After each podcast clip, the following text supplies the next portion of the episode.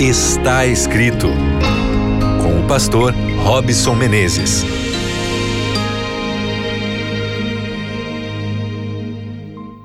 Estamos juntos mais uma vez, está começando aí o seu programa Está Escrito. Que prazer poder recebê-lo, receber você também, minha querida amiga, mais uma vez, mais um dia abrindo a palavra de Deus, tentando tirar aí importantes lições para nossa vida, para construir aí emoções positivas, emoções fortes, nos aproximarmos mais do plano de Deus, estarmos protegidos pela sua palavra. Ai, que gostoso saber que você separou aí um momento aí do seu dia, talvez no carro, voltando da faculdade, na academia, você que está aí acompanhando o nosso podcast no Spotify, no Deezer, você que está sempre ligado aqui com a gente, meu muito obrigado aí pelo seu carinho, a audiência e também pela sua companhia.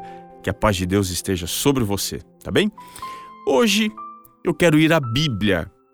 Nós vamos falar sobre uma emoção um pouco confusa, enigmática, alguma coisa assim mais abstrata, mas que tem uma presença constante na nossa vida, que é a vaidade.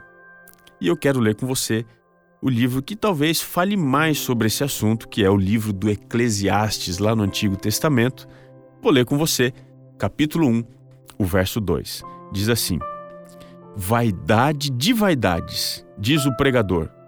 Vaidade de vaidades. Tudo é vaidade. O que é a vaidade? Bom, para a gente entender isso, a vaidade na perspectiva bíblica significa alguma coisa assim transitória, alguma coisa que seja inútil, que seja fútil, alguma coisa que não tenha muito sentido, muito significado, alguma coisa que traga confusão. Você já deve ter ouvido ali aquele ditado bem conhecido, né? Quem pensa não casa. Ou seja, quando a gente começa a pensar muito, a gente entra em zonas meio cinzentas e é difícil. É por isso que o filósofo francês René Descartes, ele resumiu o seu pensamento com uma frase icônica dizendo: Penso, logo existo.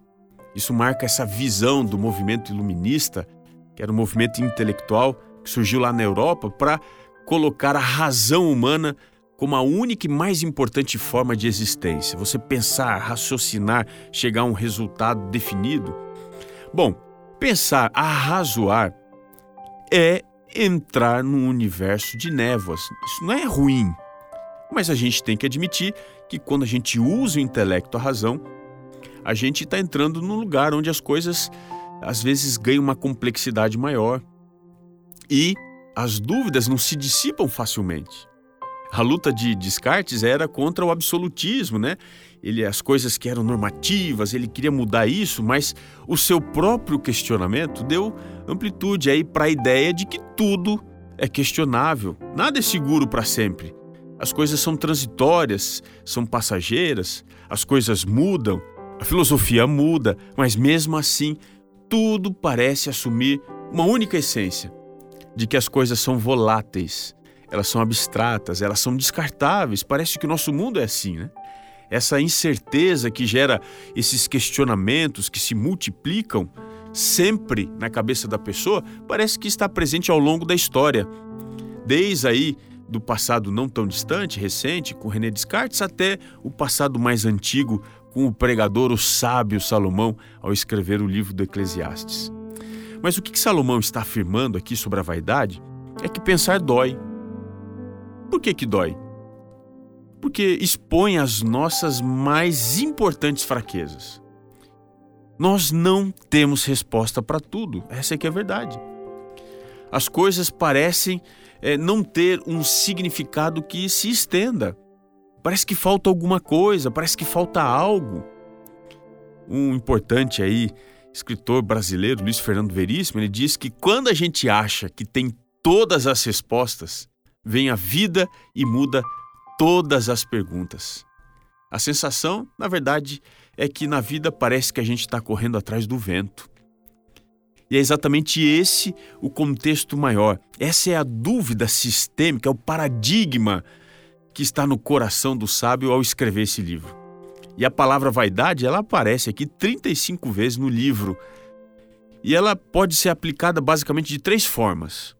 Vaidade pode ser aquilo que é passageiro, as coisas frágeis, que são temporárias, como por exemplo uma bolha de sabão, uma neva que surge e daqui a pouco desaparece.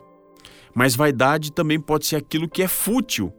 É uma coisa que pode ser deixada, que pode ser abandonada, que não tem um sentido duradouro, algum capricho pessoal.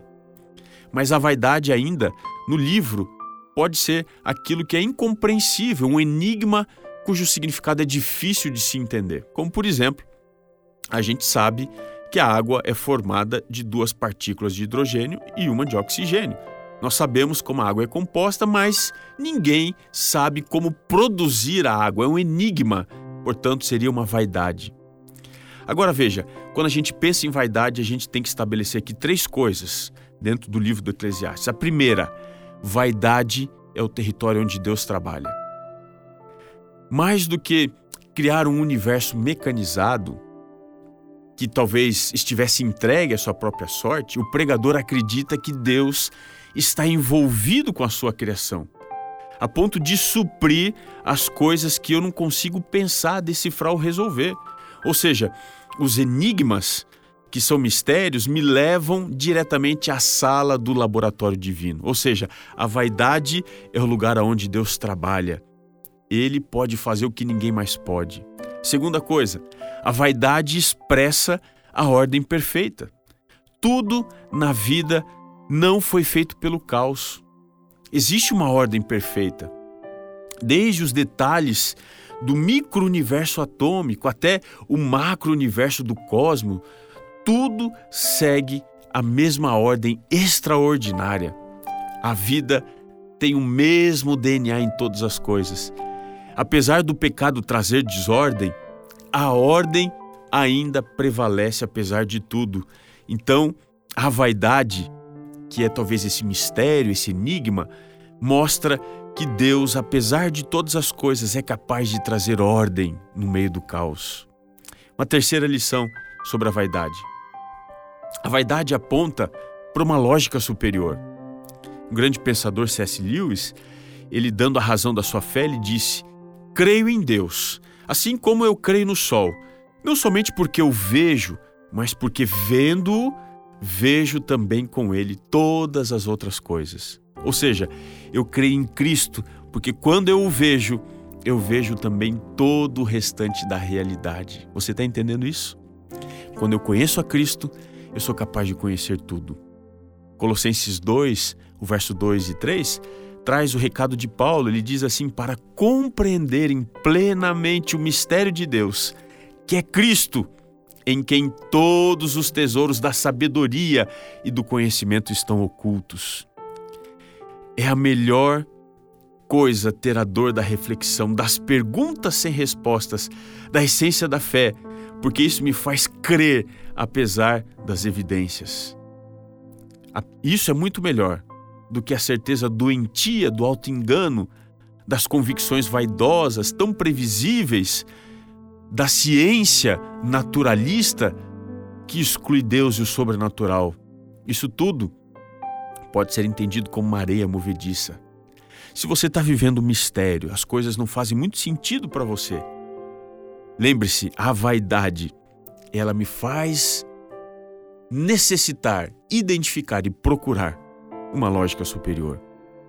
É por isso que quando as coisas não fazem sentido, quando elas não fizerem sentido para você, busque o sentido de todas as coisas, que é Cristo. A sabedoria oculta, o tesouro eterno, que não é vaidade, que não é vazio, mas preenche completamente a vida de todas as pessoas e Ele pode preencher sua vida agora. Se apegue a Ele porque Ele é tudo o que você precisa quando você acha que não tem nada. E não se esqueça que nem só de pão viverá o homem, mas de toda a palavra que procede da boca de Deus. Um grande abraço e até o nosso próximo encontro aqui no seu programa Está Escrito.